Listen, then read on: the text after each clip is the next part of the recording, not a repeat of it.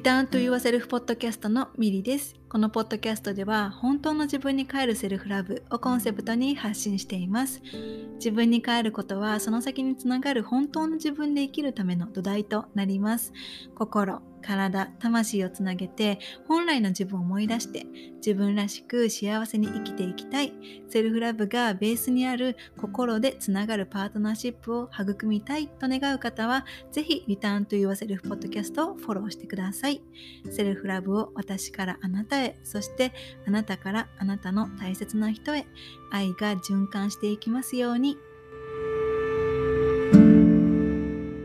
今日は30回目の配信となります。皆さんいかがお過ごしですか？いつも聞いてくださって本当にありがとうございます。えー、久しぶりの私だけのエピソードです。えー、前回までですね、3回連続であのゲストに来ていただいていました。1人目が、えー、自分がなりたい自分になるえー、はやぴですね。えー、2人目が、えー、性とつながりセルフラブを磨く、えー、セックスコーチのさぎりさん。で、3人目が、えー、優しさがあふれる世界を作りたい、えー、ビーガンバイブスジャパンの、えー、めぐみに、えー、来ていただいてました。えー、皆さんですね、とっても、とっても素晴らしい方方なので、えー、まだそちらのエピソード聞いてないよっていう方は、えー、ぜひあのそちらも聞いていただけると嬉しいです。えー、最近はですね、9月になりましたね。皆さん、あのどうですか？あの ?9 月は。あのまだ始まったばかりですけど、えっと、8月の最終日31日ぐらいからですね、えっと私がいるオタワは、なんかこう、空気の中に秋を感じるというか、あちょっとあの秋らしさをあの、まあ、空気とか、まあ、空の様子？あのあの吹いてる風とかからですねあの感じるようになってあの本当にあの季節の移り変わりっていうのを肌で感じるようなあの瞬間があってで今日今これあの収録をしているのはえー、9月の2日、の午後なんですけど、あの今日もですね、ちょっとあの涼しい感じです。えー、もしかしたらね、まだ日本はあの残暑が残っていて、あのまだちょっとまだ暑いよってね、あの特に昼間とかあのだとは思うんですけど、ね、少しずつ少しずつね、かあの季節も変わっていってで今年2021年も、えー、3分残り3分の1になったというわけですね。ね、本当にあっとあっという間ですね。ね3分の2が過ぎて残り3分の1あと4ヶ月ですね。ね、あの元気にあの健康で。であの思いっきりあの何て言うのかな後悔のないように2021年が始まった時にあの思っていたことやりたいなって思っていたこととかあのできなかったとかねあのなんていうのかなやらずに終わったってねなるんじゃなあのならないようにあのね残り4ヶ月であのね取り組んだりとか、まあ、経験できることをしていったりとかあの後悔のないあの4ヶ月を過ごしたいですね。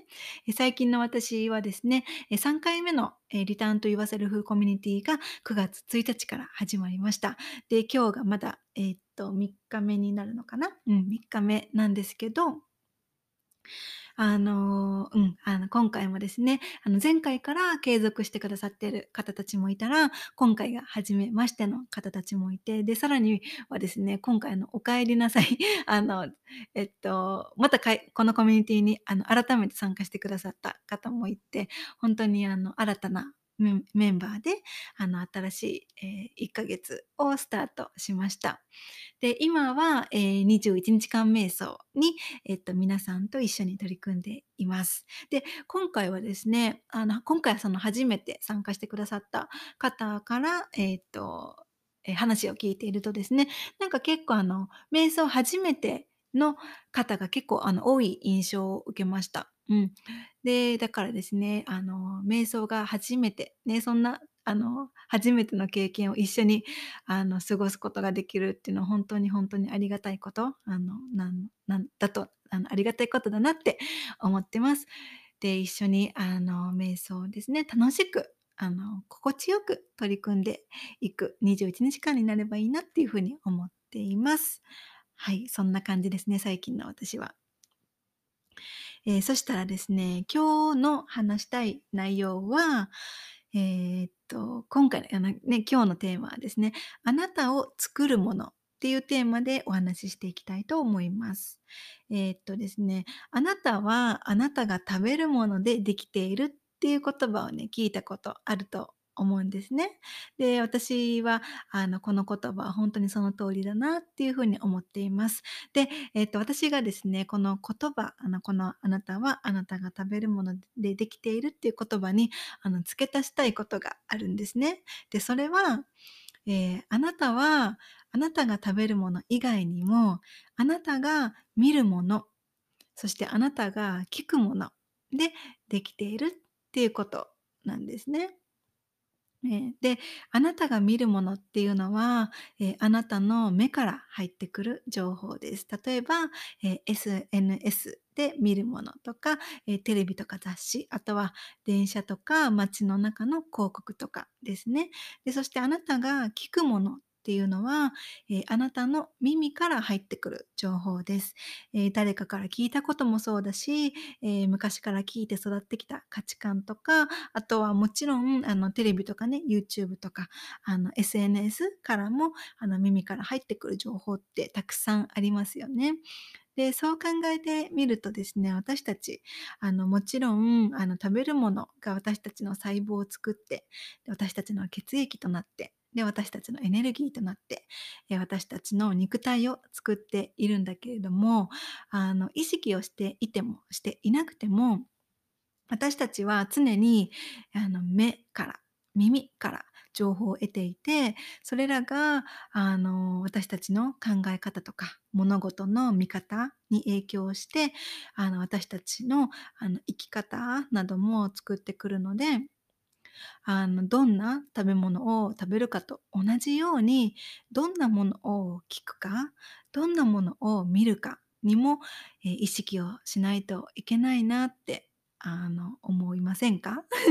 私はあの思います。ででねあの昔あの例えばモテる秘訣とか体型とか見た目のことをよく耳にしたり目にしているとですねその情報にあの自分を合わせていってでその耳からとか目から得た情報が自分の価値観となって私の言動に影響していたっていうことがあの昔多々ありました。つまり、えー、耳から目から得た情報が私の生きあの生き方を作っていたようなものなんですよね。で他にも学生時代にあの夢中になっていた恋愛の本とか恋愛ドラマなどあのなどからですね、えー、恋愛ってこうなんだってあまりにもですね偏った情報を集めてそれらが自分の恋愛観となってあの今振り返ってみると本当に耳から目から得た情報がすごい私のあの過去の恋愛に影響していたなって思います。うんで、あとは、あの、身近な人の口癖とか、これまで言われてきたこととか、身近な人の考え方なども、あの、ね、あの、身近な人で、うん、身近な人っていうこともあって、あのとても吸収しやすいものなんですよね。だから、あの、聞いたものをそのままフィルターにかけずに、全てあの受け取るんじゃなくって自分の意見とか自分の望みをしっかり知って自分の心のフィルターにかけてあの受け取ることが大切だなって思います。だからあの食べ物を整えることももちろんもちろんそちらも大切それも大切です。うん、だけれどもあの耳から目から得る情報もあの自分で整えることが大切だなっっていうふうに今私はあの感じてるっていうことをあの今日のエピソードでは伝えたかったんですね。で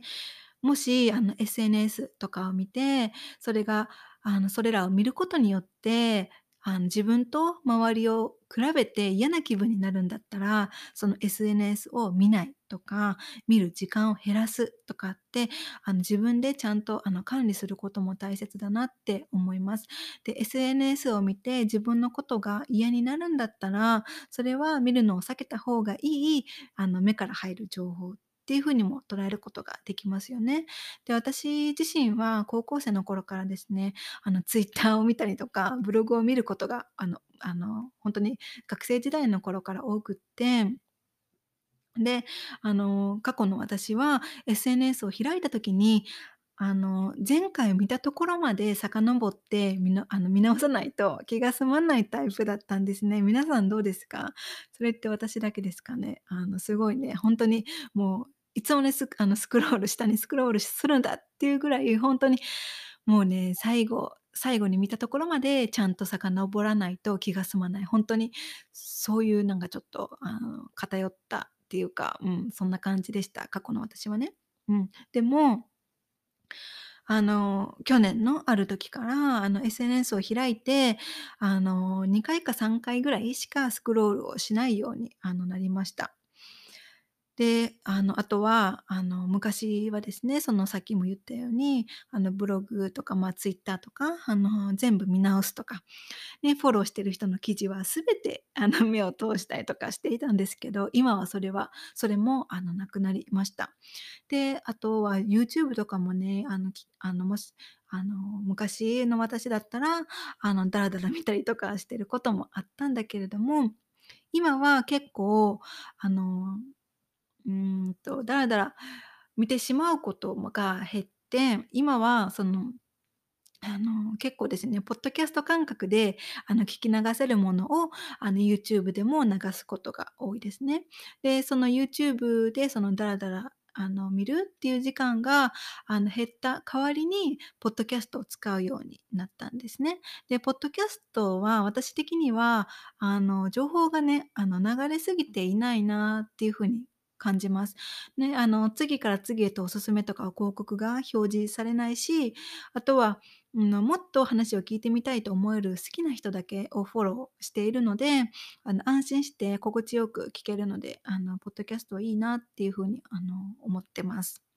で、もちろんね、その YouTube を見ることとか、テレビを見ることとかも、セルフラブの、あの、セルフケア、ね、あの、そうやってそれそれらを見ることも一つ、あの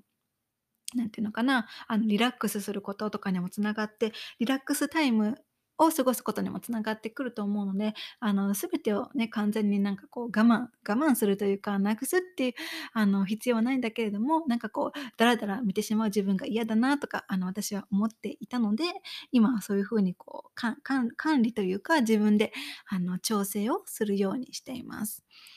で、そうやって、あの、耳から、目から入ってくる情報を自分で整えて、で、心地いいものを聞く、あの、で、心地いいものを見るっていう風に、あの、今は、あの、変わりました。で、私たちは、あの、常に外側から情報を受け取っていて、で、一度でも情報が入ってくると、そこにフォーカスが向いていくんですね。で、結果的にあの良くも悪くも同じような情報がたくさん入ってくるようになります。ね、それは例えばあの一度でもきっと皆さんも経験があるかと思うんですけど、一度でも何かこう検索をすると、それに関するものがあの SNS の広告とか画面に表示されるみたいなイメージですね。そこに一度でも意識が向くと、そればっかりあのそういったもの、あの関連したものが目につく、耳に入る、入りやすくなるっていうようなイメージです。で、今はそのすごくね、情報があの溢れているので、無意識なうちに全てを自分の中に取りくあの取り込むのではなくって、自分を不安にさせたり、あの嫌な気分になるものをあの耳にしない、目にしないことで意識して心のフィルターに一度かけて自分の心の栄養になるものをあの取り入れることが大切だなってあの思っています。はい、えー、皆さん、えー、目あの皆さんはですね目にするもの耳にするもの何か気をつけているものありますか？ね皆さんがあの意識している SNS の使い方とかあのもしあったら是非教えてください、えー、それでは今日のエピソードは以上です。